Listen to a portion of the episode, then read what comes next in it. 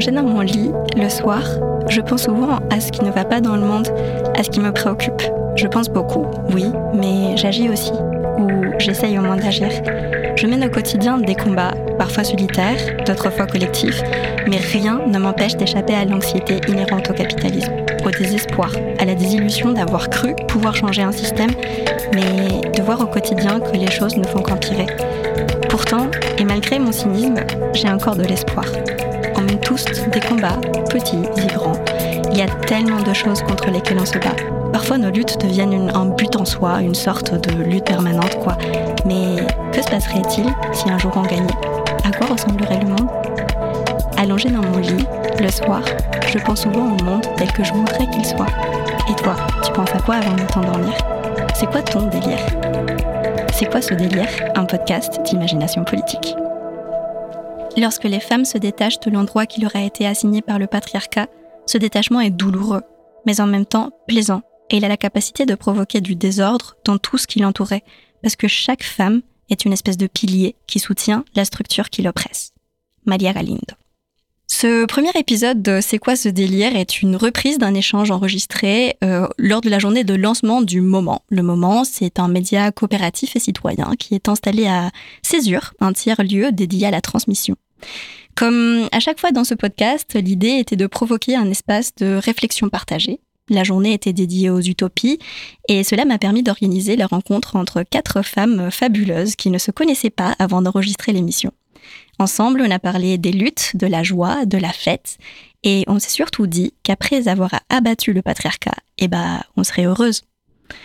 Avant de vous laisser entendre comment on est arrivé à cette conclusion, revenons un instant à Malia Galindo qui nous invite à nous demander Peut-on réellement changer un système en étant attaché ou bien habitué à son fonctionnement à ses logiques, à ses valeurs, même à son imaginaire, le besoin de se détacher est essentiel. À mon sens, c'est auprès de celles et ceux qui sont oppressés par le système capitaliste, colonial et patriarcal qu'on va trouver de véritables moyens de résistance. C'est là qu'on va aller chercher ces outils différents qui vont nous permettre de détruire d'une bonne fois pour toutes la maison du maître, comme disait Audrey Lorde. Voici donc à continuation un premier temps d'échange avec Tiziri Candy, syndicaliste et attaché parlementaire de Rachel Keke. Je sais pas, je fais partie un peu peut-être de ces gens rêveurs euh, qui euh, n'aiment pas spécialement euh, se fixer d'impossible quand ils luttent aucun quand elle lutte en l'occurrence. Euh, C'est-à-dire que en fait, euh, moi je pense que je pense que bah, dans la lutte, il faut oser une forme de de, de demander l'impossible en fait. Enfin, je, je, donne un peu souvent cet exemple justement de euh, euh toutes ces travailleuses et travailleurs qui euh, qui ont imaginé un jour, bah en fait, bah, les congés payés et qui ont osé justement revendiquer ça parce que bah, pour le coup, euh, demander les congés payés à leur époque, c'était euh, demander d'être payé à rien faire, en fait, en gros. Enfin, si on se replace euh, dans le contexte de l'époque, quoi.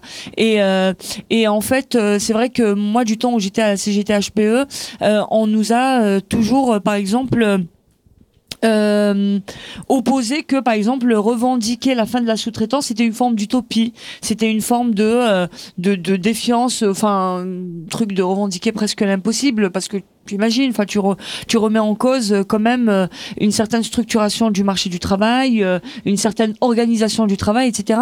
Et en fait, du coup, oui, enfin on, a réussi à mettre fin à la sous-traitance et à, et à faire que cette utopie justement soit une réalité.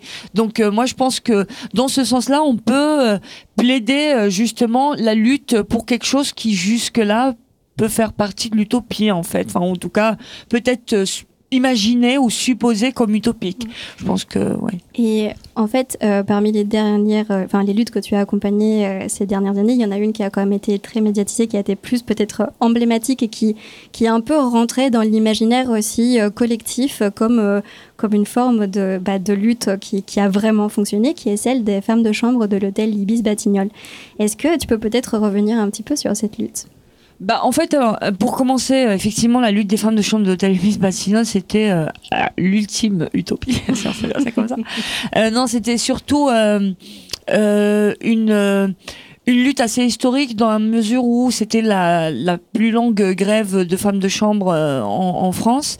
Euh, c'était une lutte contre la sous-traitance, contre les effets de la sous-traitance euh, sur ces femmes, c'est-à-dire précarité extrême, paiement à la tâche, donc à la chambre, des salaires extrêmement bas, etc. Et je tiens à préciser que quand on a commencé la grève, on n'avait vraiment pas idée sur combien ça allait durer. Enfin voilà. Euh, on savait qu'on s'attaquait quand même au groupe Accor, sixième groupe au monde, premier euh, en France et en Europe. Euh, l'hôtel Ibis Batignolles, c'est le deuxième plus grand hôtel euh, d'ailleurs, enfin du groupe, hein, 706 chambres. Et et donc euh, voilà, enfin c'était euh, c'était quand même euh, c'était quand même parti pour durer d'une certaine manière. Enfin c'est vrai que nous du, du, au moins en fait quand j'étais au syndicat CGT HPE, on était un peu des habitués des grèves longues. Hein. On avait fait, on se rappelle du, de la grève du parquet de Vendôme qui avait duré trois mois, de l'hôtel Holiday qui avait duré quatre mois, etc. Avec toujours à l'arrivée bien évidemment des victoires. Mais là c'est vrai que c'était très très très compliqué parce que le groupe Accor voulait en faire un peu un exemple d'échec voulait strictement pas négocier. Euh, on a eu quand même aussi un fait un peu inédit euh, dans l'histoire des luttes. Euh, bah, le confinement, hein, voilà, le Covid. Donc là, ça retardait aussi à chaque fois les échéances de négociation. et c'est vrai que ce qui a, ce qui a quand même peut-être de plus compliqué dans les luttes, je pense que c'est deux choses. C'est un quand on te on te parle pas du tout. C'est même pas qu'il y avait des négociations qui n'aboutissaient pas. Il y avait pas de négociation du tout en fait. Du coup, c'était vraiment très compliqué. Et puis, on avait aussi quelque chose d'assez, euh, j'irais peut-être pas jusqu'à dire inédit, mais quand même assez euh, rare. Euh, ou peut-être pas rare, pas si rare que ça en vrai. On n'en parle pas en tout cas suffisamment. C'est aussi le poids de la bureaucratie syndicale qui bah, te t'appelle pour te dire que bah, une grève, il faut bien savoir la finir, n'est-ce pas? Voilà. Et, et quand tu ne tu n'obéis pas, eh bien, tu as en face une multitude d'obstacles qui vont de l'obstacle à la négociation à le dénigrement de personne, la personne que tu es ou que sont les, les camarades qui luttent, euh, de manière à jeter un discrédit. Bah, bien évidemment, on connaît tous le euh, diffamer, diffamer, il restera toujours quelque chose, n'est-ce pas? Voilà, euh, donc on avait fait quand même les frais de tout ça, et c'est vrai que c'était quand même très très très compliqué. mais à l'arrivée, donc à force de de détermination, de courage, de volonté et puis d'absence de choix, hein, il faut le dire, hein, parce qu'en en fait, euh, on avait atteint un point de non-retour. On avait véritablement atteint un point de non-retour. C'était euh, les filles, euh, moi je me rappelle, les copines grévistes disaient, en fait, je préfère arrêter de travailler plutôt que de reprendre euh, et me taper la honte, euh, etc. Donc c'est vrai que voilà, enfin ça, ça, pesait quand même beaucoup. Et puis moi, je savais que à la CGT, de toute façon, euh, si j'avais, enfin si on n'avait pas de victoire, j'allais être morte, peut-être même humainement. Et du coup, j'avoue que j'ai aussi un souvenir assez joyeux finalement de, de la grève des femmes de chambre de l'hôtel Ibis. Je me souviens de beaucoup d'actions qui étaient un peu en fête. Je me souviens aussi de la fête qu'on a fait à la fin de, à la fin de la grève. on en faisait toujours des fêtes. Il y avait pas, y avait vraiment pas une occasion. Tout, tout était prétexte pour faire la fête justement parce que il y avait tellement de, de, de c'était tellement dur. En fait, c'est vrai que c'est ah, paradoxalement cette grève, elle, elle renvoie une image justement de danse, de chant, de bambou, de, de, de joie, de rire, etc. Alors qu'en fait, il y avait énormément de larmes, de, de tristesse, de, de colère en fait euh, derrière. Mais euh, c'est vrai que les moments où on se retrouvait, euh, en fait, c'était un peu, c'était toujours des moments de force. Euh, et puis en fait, je, on aimait toutes pour le coup. bah, euh, jouer de la musique, enfin jouer de la musique, euh, enfin voilà, vous comprenez, on, on, on, chantait, on dansait sur le piquet de grève, etc. Parce que c'était important, c'était un peu aussi une guerre psychologique. Il fallait montrer au groupe accord que en fait on, est là, on tient, on est on, est rigolote et on rigole, etc. Ah bah, absolument. Enfin c'était très très important. Hein. Euh, il y avait des désaccords. Enfin moi je me rappelle, il y avait des copines sur le piquet, mais vraiment elles pouvaient pas se saquer entre elles, mais véritablement. Et en fait nos problèmes on les réglait euh, euh, dans le local de Sudrail qui, nous, prêtait euh, le local pour faire des AG, mais on les réglait jamais sur le piquet. C'était une interdiction carrément. Enfin, et, et c'est vrai que il était important pour nous aussi de valoriser un peu euh, ce côté euh, que certains taxeraient de, de féminin. Euh, genre, en fait, voilà, enfin, on peut chanter, danser sur un piquet et fuck, en fait. juste, c'est, en fait, je sais pas, une grève, c'est pas juste des fumigènes, des pétards, des pneus qui, qui brûlent, en fait. Enfin, juste, chacun fait avec ses moyens. Et ça ne veut pas dire qu'on n'est pas, qu'on est moins déterminé, en fait. Non, pas du tout. Je vois les filles en plateau qui hochent toute la tête. Enfin, je sais que vous les, vous les voyez pas, mais en fait, je trouve ça très beau ce que tu es en train de dire, dans le sens aussi où euh, imaginer une utopie, c'est aussi d'imaginer de nouvelles formes de lutter et de lutter peut-être autrement. Et donc, euh, je pense que la, la, grève des femmes de chambre été aussi une façon de nous montrer bah, qu'on pouvait, bah, comme tu dis en fait, euh, c'est pas parce qu'on est en colère qu'on n'a pas euh, le droit de d'être tendre, de s'exprimer dans une forme de douceur. Ouais. Puis il y avait un truc qui pour moi était vraiment très très important, c'est que euh, nous, euh, enfin mon collègue et moi, euh, en fait, on avait mis un peu un point d'honneur sur, enfin, et ça, on le faisait vraiment depuis des années. C'est juste que maintenant, enfin, justement, avec la grève de l'Ibis Batignolles, il y avait déjà un réseau qui était vraiment constitué. mais on a tous les deux horreur des, du syndicalo-syndical.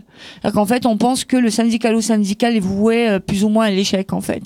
Et euh, nous, notre objectif, c'était véritablement de réussir à faire des problématiques des femmes de chambre un problème politique, euh, un problème de société, en fait. Je veux dire, les salariés du ménage en France, il y en a 500 000, un demi-million quand même. On parle de ça, en fait. En, en, en région Île-de-France, on est à 200 000 salariés. C'est quand même énorme. Et c'est juste incroyable qu'on ne les prenne pas suffisamment au sérieux. Donc nous, ce qu'on faisait, et comme il y a bien évidemment une division euh, sexuelle du travail, une division raciale du travail, on va quand même pas se mentir, euh, il était question pour nous, en fait, de construire aussi des solidarités, un travail commun avec toutes les bonnes volontés, avec tous les gens qui euh, veulent travailler. On a travaillé euh, ensemble en fait euh, avec des organisations féministes, avec les collectifs féministes, des collectifs LGBT, des collectifs et des, associations antiracistes, des organisations politiques. Et en fait, il était question de faire de ce conflit-là un problème de société. Parce que tant que c'était syndical ou syndical, bah, en fait, le groupe accord, il s'en foutait, mais royalement, quoi.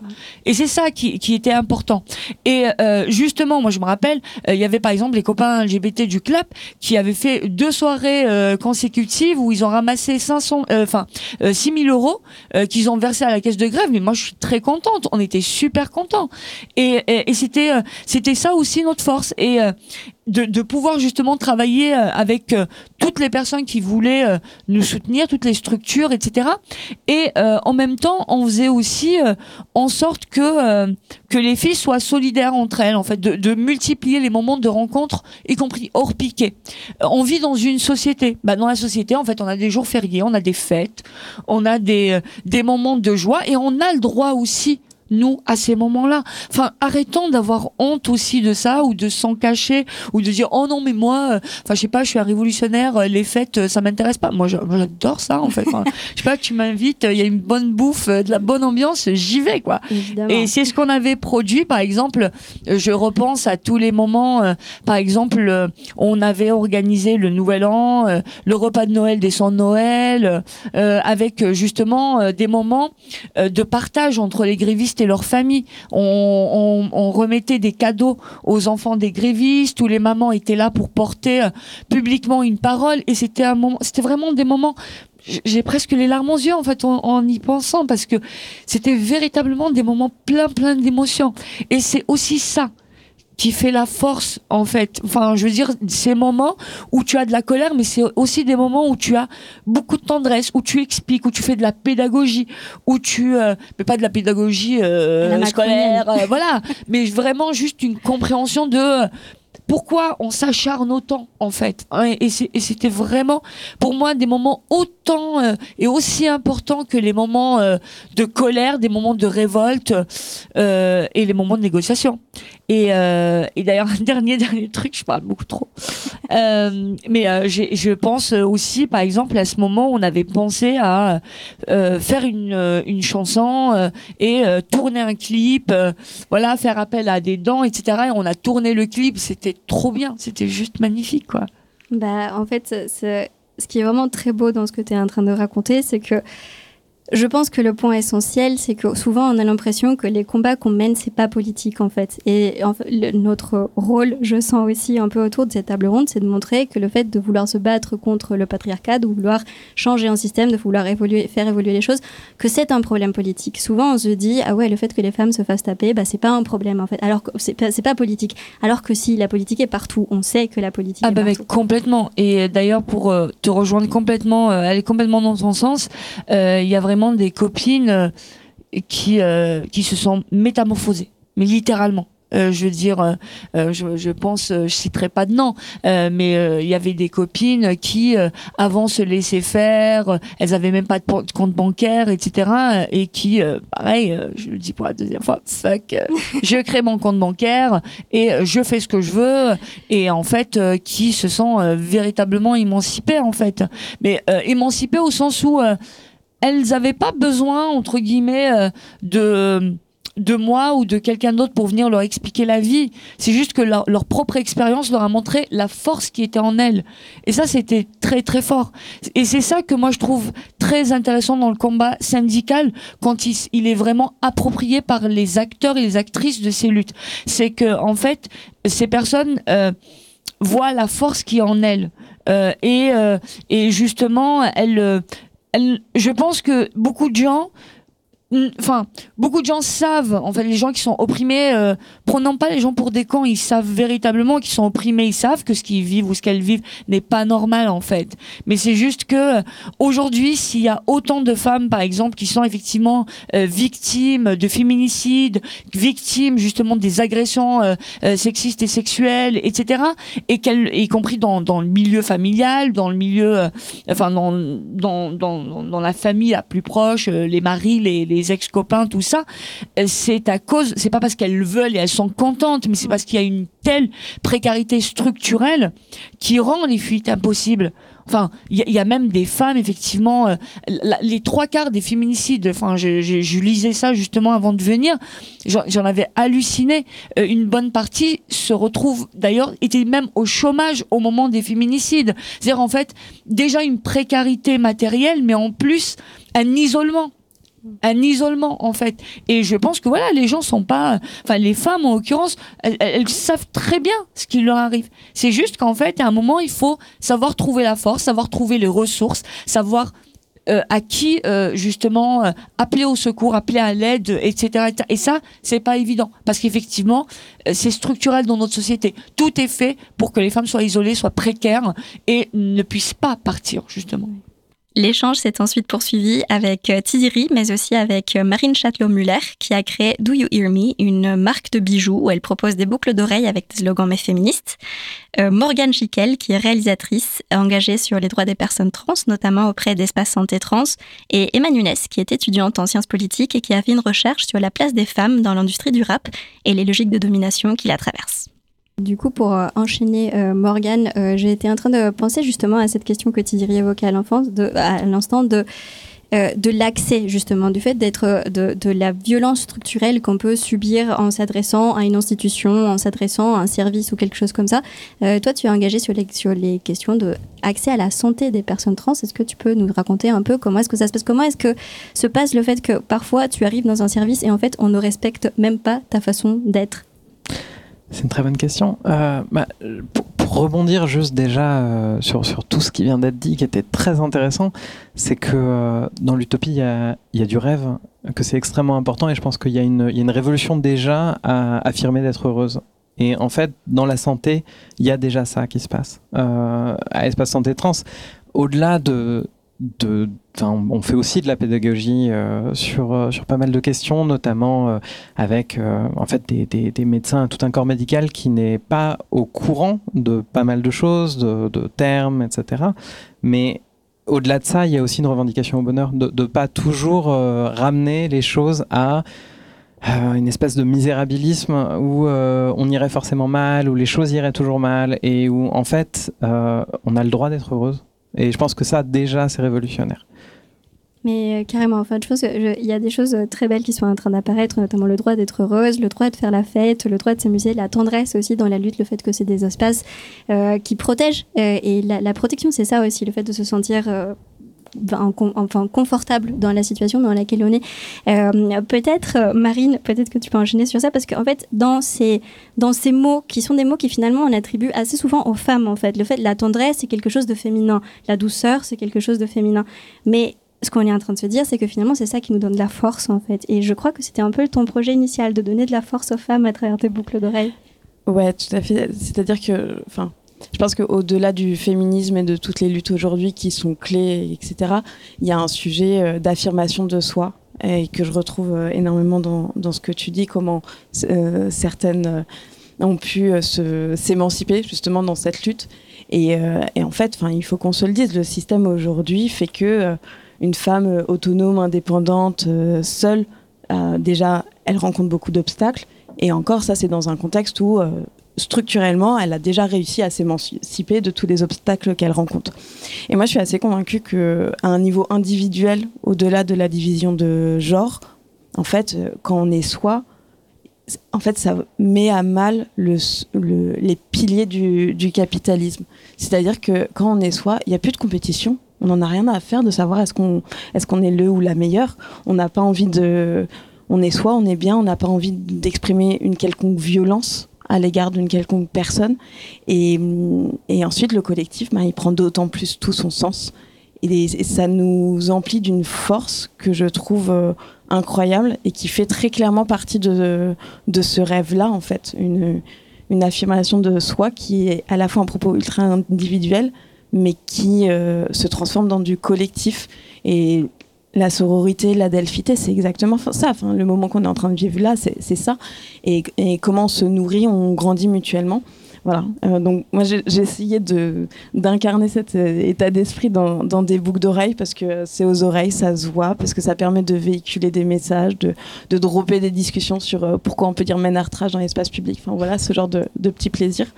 Et mais le, le, fond du fond, c'est l'affirmation de soi. Et alors, c'est génial que, euh, que côté euh, des, des, femmes, et, on, se le, comment dire, on se réapproprie tout ça. Mais il y a tellement de taf du côté des gars. Enfin, moi, j'ai hâte que euh, les mecs s'emparent aussi et qu'ils se disent, mais en fait, c'est quoi mon consentement? Au-delà de la sphère sexuelle. Hein. le, patriarcat, ça leur convient pas non plus. beaucoup d'entre eux. Voilà. Donc, bah, qui portent des boucles d'oreilles. Et euh, en parlant bah, justement du fait de se réapproprier quelque chose, de se réapproprier une notion et d'en faire peut-être autre chose, je sais que c'est quelque chose qui se passe de plus en plus aussi auprès des rappeuses. Emma, tu vas peut-être nous parler un peu de ça bah Justement, ouais, c'est euh, un peu de ça que je voulais parler parce qu'effectivement, le rap reste un milieu qui est ultra stigmatisé sur ces choses-là. On imagine le rap comme euh, misogyne, etc., etc. Ce qui peut être vrai, mais finalement pas plus que le reste de la société en réalité. Et il y a justement effectivement beaucoup de femmes et beaucoup de rappeuses qui non seulement se réapproprient des stigmates, mais qui les renversent. Et euh, je pense notamment par exemple à des femmes euh, qui soit parce qu'on parle de rap féminin, alors décident de se réapproprier les codes du rap masculin, reprenons les termes qu'ils emploient, notamment euh, ou euh, le Juice par exemple. On a aussi des femmes qui pour sortir de l'hétéronormativité permanente dans le rap essaye de raconter des récits d'amour lesbien avec Meryl ou la Lace. Pardon, ou la Lace. On a aussi des femmes qui vont raconter et mettre en image et mettre en mots leur rage et leur colère ou raconter euh, les agressions qu'on peut subir euh, du patriarcat ou enfin je pense à Debbie Sparrow ou à euh, Meryl encore avec une chanson qui est magnifique ma petite sur justement à quel point en fait le patriarcat nous agresse très jeune et très tôt et à quel point c'est important en fait aussi qu'on s'en parle entre nous dans des moments sorores, dans des moments euh, où, où, ils sont pas là en fait.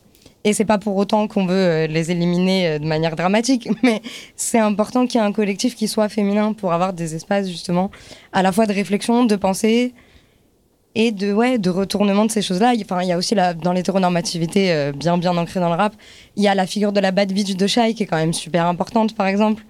Enfin, ces choses-là se réapproprient en fait ce qu'on ce qu'on utilise pour nous faire du mal et essayer d'en faire quelque chose qui nous appartienne. En fait, il y a, ça me fait penser, il y a Bell Hooks, qui est une écrivaine américaine, qui a travaillé euh, notamment sur le rap, entre autres choses, et, euh, et qui dit à un moment, en fait, euh, par rapport à l'image de la bitch, non Genre mm. l'image de fait de se dire, ouais, enfin moi, je, je suis un peu ce que je veux dans tous les cas.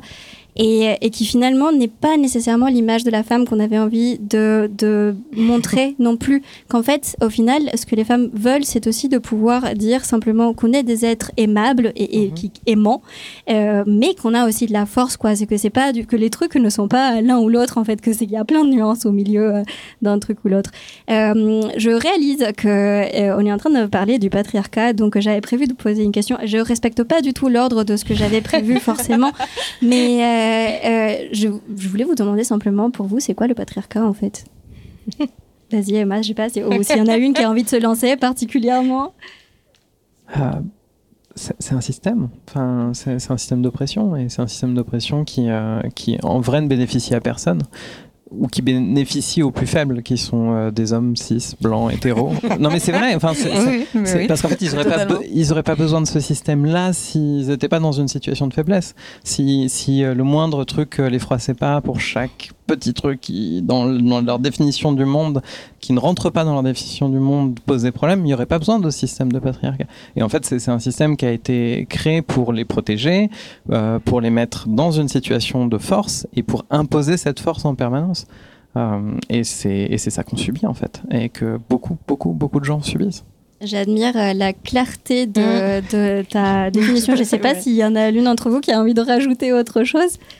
Honnêtement, moi je pense que j'aurais pas dit mieux, mais. euh, Tiziri, non, on, a, on est d'accord. Marine J'aurais pas, pas dit mieux, j'aurais ra- rajouté euh, éventuellement le, le fait que c'est totalement connecté au, Hmm. au capitalisme et, euh, et au néocolonialisme, euh, parce que tout ça est un système euh, qui, voilà, qui à part entière. Euh, moi, moi, j'avoue, de manière pour l'expliquer, et notamment à des, euh, à des personnes peu sensibilisées à la question, en fait, ce que j'explique, c'est que le patriarcat, c'est que à comportement égal, la perception et la réaction des gens est différente. Et ça, c'est un truc, euh, en 2023, ça me fume. Enfin, Ouais, euh, enfin moi je, rajouterais peut-être, euh, mais plus, enfin je, sais que on est un peu dans le même même sens, que effectivement l'ensemble des structures de ce système-là euh, vont clairement euh, dans un objectif d'oppression, euh, mais également d'exploitation. Parce que derrière, en fait, il y a véritablement un profit important en fait qui se dégage. Et justement, si on prend plus précisément la, question du patriarcat, oui, enfin moi je suis un peu une adepte de oui, pour qu'on gagne, il faut qu'ils perdent en fait. Hein, juste, c'est pas possible. C'est pas po- enfin pour moi, si si si les femmes gagnent et que les hommes ne perdent rien, je- moi je m'interrogerais en vrai sur ce que j'ai gagné parce que parce que je pense qu'ils ont raison de s'inquiéter un peu. Euh, mais non, enfin parce que comment dire Quand je dis ils ont raison de s'inquiéter, c'est dans le sens où euh, moi j'aime pas du tout cette espèce de de discours aussi qu'on peut entendre euh, hyper rassurant euh, des hommes cis en fait. Moi, ça m'insupporte. Je me dis enfin c'est quand même des siècles et des siècles qui sont rassurés euh, il est temps quand même en fait qu'on leur dise que oui en fait enfin je sais pas euh, si je passe mon temps à euh, travailler euh, et puis euh, quand je rentre à la maison je dois en plus me taper le ménage la bouffe le repassage le non je vais jamais repasser par contre. Etc enfin ma foi et que derrière en fait enfin je sais pas on change les choses mais que finalement je continue à rentrer du travail et à faire à manger à faire la vaisselle le ménage etc enfin je sais pas c'est que c'est que j'ai pas spécialement gagné quoi que ce soit. Donc euh, je pense que oui en fait euh, c'est quand même des, des privilèges que les hommes gagnent qui leur permettent de faire autre chose en fait. Je veux dire euh, euh, c'est pas pour rien euh, justement que euh, bah oui, en fait, euh, ils, ils peuvent avoir euh, du temps pour les loisirs, pour lire, pour euh, écrire, etc. Au moment où, euh, je sais pas, typiquement, une femme qui a des gosses, bah, en fait, elle va passer son temps à s'adapter justement au niveau de compréhension de l'enfant. Et en plus, ça, c'est pas valorisé dans nos sociétés. Ça qui est dingue, en fait. Et on le reproduit en plus aussi dans la sphère euh, productive, parce que finalement, c'est aux femmes aussi d'assurer le travail du care pour lequel elles sont sous-payées. Enfin, juste dingue en fait. Comment euh, toutes ces structures justement se superposent comme ça euh, et euh, et euh, même euh, voilà font que justement il y a une exploitation qui s'accompagne aussi d'une oppression euh, de fait, ces femmes. euh, ça me fait penser, moi j'aime beaucoup les, les femmes qui travaillent dans l'illustration et qui font des illustrations un peu féministes justement, et ça me fait penser aux petites comparaisons qu'ils font souvent, tu sais, genre pour une femme, euh, le fait de euh, travailler, bah, c'est irresponsable parce qu'elle est mère et que du coup elle s'occupe pas de ses enfants. En revanche, le papa euh, qui part tôt euh, de- du travail pour aller chercher ses gosses à la crèche, et bah du coup là c'est formidable, c'est un héros, c'est un homme magnifique. Puis, quand il le fait, il a le droit quand même à tous les remerciements. hein. Euh, Je veux dire, attends, c'est tellement inédit que en fait, euh, je, je sais pas, euh, je- ça me fait penser aussi en fait à un autre truc que j'avais lu, euh, je sais plus où, Euh, et et en fait, euh, je veux dire, il y, a- il y a toujours ce truc justement de l'homme qui qu'on doit presque féliciter parce que il a lavé sa tasse de café euh, qui vient de prendre en fait. Enfin, juste, t'es là, tu dis, enfin, je sais pas, t'es chez toi, bah fais plutôt que de me demander à moi de faire ou euh, Et demande pas une félicitation. ou euh, ah non, euh, oui exactement, mais en fait c'est ils sont presque parfois vexés qu'on leur a pas dit euh, à quel point c'est magnifique euh, ce qu'il vient de faire, etc. Alors que toi juste tu te tapes le même truc euh, pendant, euh, enfin depuis que t'es né euh, et euh, non en fait euh, bah, c'est la norme. Enfin, Et moi, il me semble que- s'auto-infantilise en fait, enfin, juste pour rebondir sur ça. Et, euh, et du coup, il nous, mat- enfin, il, nous, il nous demande à nous de jouer un rôle de mère, mais c'était même pas sur ça que je voulais rebondir à la base. je voulais revenir sur la notion d'exploitation et justement sur euh, parce que cette notion d'exploitation pour moi elle fait aussi beaucoup écho à l'intériorisation en fait de ce système patriarcal dans le sens où il y a toute une tranche de femmes, des femmes blanches et bourgeoises en général, qui sont émancipées grâce, ou en tout cas en, en s'appuyant sur l'exploitation de femmes pauvres et racisées en fait. Et donc c'est un truc qui est aussi, je trouve, important qu'on garde en tête, que ce soit dans nos luttes euh, féminines ou dans nos luttes... euh, Enfin, cette notion... d'in- Alors le mot intersectionnel est très euh, galvaudé, mais je trouve qu'il fait sens dans, quand on le prend littéralement. Et c'est super important ce truc-là de justement... Enfin, on peut pas s'émanciper les unes sans les autres, en fait. Parce que finalement, on s'exploite et on continue à alimenter ce système-là, même entre nous. Et on reproduit même parfois des logiques Voilà. euh, patriarcales en étant nous-mêmes. euh, Exactement. Et parce qu'on est aussi dans un système qui euh, qui fonctionne aussi sur la concurrence. Enfin, on est euh, on est euh, systématiquement mis en concurrence les unes euh, avec les autres. Enfin, et c'est un peu le même, c'est la même chose aussi en fait qu'on voit dans dans l'exploitation euh, capitaliste en fait, où euh, ça marche aussi sur la base de la concurrence, euh, où euh, en fait euh, bah, finalement tu te retrouves avec certains, enfin les plus exploités qui vont faire du zèle euh, justement pour bien se faire voir, euh, etc. Pour dire que c'est un peu euh, des soldats euh, presque euh, de ce système-là, alors qu'en fait, euh, effectivement, euh, ben, euh, tu nous plombes toutes, quoi, en fait, en vrai. hein. Mais, euh, mais oui, enfin, ce que je veux dire, c'est que d'où l'importance justement de créer aussi des espaces où euh, tu apprends à lutter. Euh, ensemble, que ce soit contre l'exploitation, euh, euh, je veux dire euh, capitaliste, euh, enfin sur le lieu de travail, mais aussi en fait ça peut être des collectifs de quartier, ça peut être des associations féministes, ça peut être justement un tas euh, de, de de cadres qui nous permettent justement d'être ensemble. Et d'ailleurs, et je finis par ça parce que ça, ça me vient un peu instantanément en tête. Pendant la grève de l'Ibis Batignolles, euh, on avait, il y avait tout un, un moment où il y avait tout un débat sur la question des réunions non mixtes. Euh, on disait ah là, les racisés qui se retrouvent entre eux en réunion non mixte, etc., etc. Et en fait, ce que je trouve dingue, c'est que les femmes de chambre de l'hôtel Ibis Batignolles sont toutes des femmes d'Afrique subsaharienne. Ça posait problème à personne. Et d'ailleurs, on on l'avait publié. Ça pose problème à personne.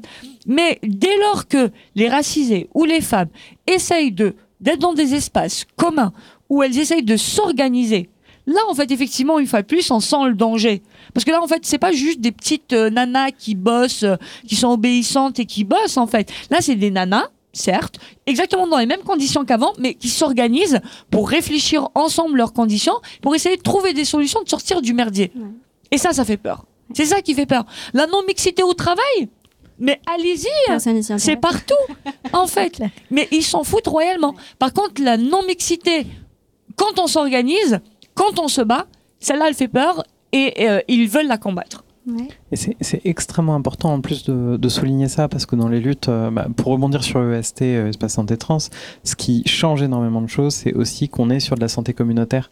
C'est-à-dire que forcément, les gens qui sont concernés savent mieux que les gens qui ne sont pas concernés euh, de, euh, comment mettre les bons process en place, comment, aller vers de la santé, ce genre de choses. Et dans la lutte, on le voit très bien. On ne peut pas, il ne va, va pas y avoir quelqu'un qui va venir et qui va se décider pour sauver les gens. Ça n'existe pas et c'est un mythe euh, capitaliste. c'est un truc qu'ils se sont inventés en se disant il y aura quelqu'un qui arrivera sur son cheval blanc et puis qui va nous résoudre tout ça. Non mais oui, en plus, tout ce qui va se passer, c'est quelqu'un qui va arriver, qui va nous exploiter encore plus, c'est tout. La, façon dont on s'émancipe, euh, elle est forcément entre nous, et c'est important, et c'est important de le rappeler, et c'est important aussi de, le montrer. Ce genre de lutte, elle est extrêmement importante là-dedans. J'arrête pas de dire importante, mais c'est important. Euh, c'est que que ce genre de lutte montre justement que ça peut être joyeux, que ça peut être heureux, que cette libération-là, elle ne se fait pas forcément dans la douleur, et, euh, et c'est des exemples à suivre et c'est bien d'avoir des exemples comme ça dans, dans ce monde. Du coup, c'est une parfaite transition. Je vais vous poser peut-être une dernière question avant qu'on termine, Thierry. On a vu à quel point pour moi c'était aussi émouvant de parler des moments de fête, des moments de joie. Et, euh, du coup, je me suis dit, le monde post-patriarcat est aussi un monde où on ressent différemment, où on, est, où on apporte une sensibilité un peu différente dans les choses qu'on fait. Et euh, bah, peut-être que le monde post, dans le monde post-patriarcat, comment est-ce qu'on fait la fête, Marine? Euh, ce que je trouve génial, c'est qu'il euh, y a des exemples, euh, des collectifs engagés qui font la, teuf, la fête. mais je, je, trouve que ça rejoint aussi la question de la lutte dont tu parlais tout à l'heure, c'est que la fête est éminemment politique. C'est un moment où, les, étiquettes et toutes les barrières, elles sautent parce que ce qui compte, c'est le moment. Euh, et euh, bon, il y, a différents collectifs, mais euh, je citerai notamment le collectif Sœur Malsaine, qui est un collectif engagé. ils sont ils, déconstruisent en permanence en fait et ils ont réussi ce truc exceptionnel de créer une zone du dance floor en non mixité choisie euh, lors de résidence au Rex Club. Alors pour le coup euh, enfin voilà fallait le faire. Très fort. ils l'ont fait. Et derrière en fait ce qui est incroyable mais quasiment chimique ou je, ne sais pas l'expliquer mais dans ces zones euh, de non mixité choisie dans le dance floor en termes d'énergie entre entre entre femmes, ça c'est incroyable. C'est incroyable ce qui, ce qui est véhiculé et ça donne une force euh, exceptionnelle, je trouve, et qui rappelle encore une fois comment on peut euh, se retrouver. Ce qui me fait penser aussi au fait que euh, le milieu queer est aussi beaucoup à l'avant-garde de l'évolution de la fête, notamment des espaces de fête. Je sais pas, Morgane, si toi tu as envie de dire quelque chose à propos de la fête en particulier. Bah, de toute façon, euh, on le voit bien, la, marche des fiertés, la Pride, euh, c'est une révolte. À la base, c'est une révolte, je le disais au, tout début, il y, a, ce côté de être heureuse, c'est déjà être en révolution parce que ce monde-là ne veut pas qu'on soit heureuse.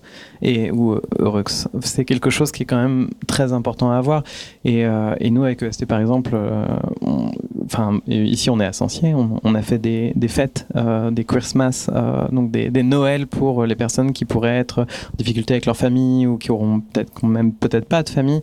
Euh, et c'est des, des, éléments, encore une fois, qui sont éminemment politiques, mais qui en même temps font du bien à tout le monde, et c'est important de le faire. Et aussi, je finirai là-dessus, moi, en tant que, réalisatrice, parce que j'ai la, double, la double casquette, il y a aussi une responsabilité dans le monde du cinéma, dans le monde du spectacle, dans le monde du média, de montrer toutes ces, euh, toutes ces joies, toutes ces bonheurs. Et le fait de, voir qu'aujourd'hui, on a... Euh, des séries comme Heartstopper ou Or Flag Means Death, euh, pas encore assez de, choses en France, mais, euh, mais des choses qui nous montrent justement, enfin qui démystifient un petit peu toutes ces questions-là, qui arrêtent d'en faire des sujets, et surtout des sujets dramatiques, et qui en font des, des, des vrais prétextes pour en faire la fête euh, à l'écran. Je pense que c'est quelque chose de très important, il faut continuer à le faire. Et du coup, un mot de la fin sur la fête? Sur la fête post-patriarcale Ouais. Au moins, ou sinon exprime un désir sur le monde post-patriarcal. Oula, ça, ça on n'a plus assez de temps pour ça. mais, mais juste sur la fête post-patriarcale, peut-être que ce serait une fête où euh, finalement, justement, euh, enfin, on serait libre, et je parle pas pour le coup que de femmes, je parle de toutes les personnes qui peuvent être euh, oppressées ou minorisées à un moment donné, de juste vivre les choses sans être limitées ou empêchées par des dominants ou des dominations. Et Tiziri Euh, enfin, moi, je, je, je, je- comment dire?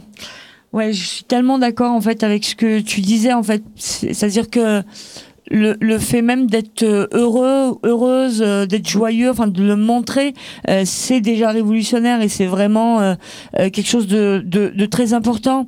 Moi, je pense que Ouais, je pense que que le le monde post-patriarcat et post-capitaliste et euh, voilà euh, serait euh, voilà un monde communiste où on est tous euh, égaux et tout égaux euh, égal enfin non c'est ça ça va être enfin, je sais pas si si je verrai ça de mon vivant mais comment dire?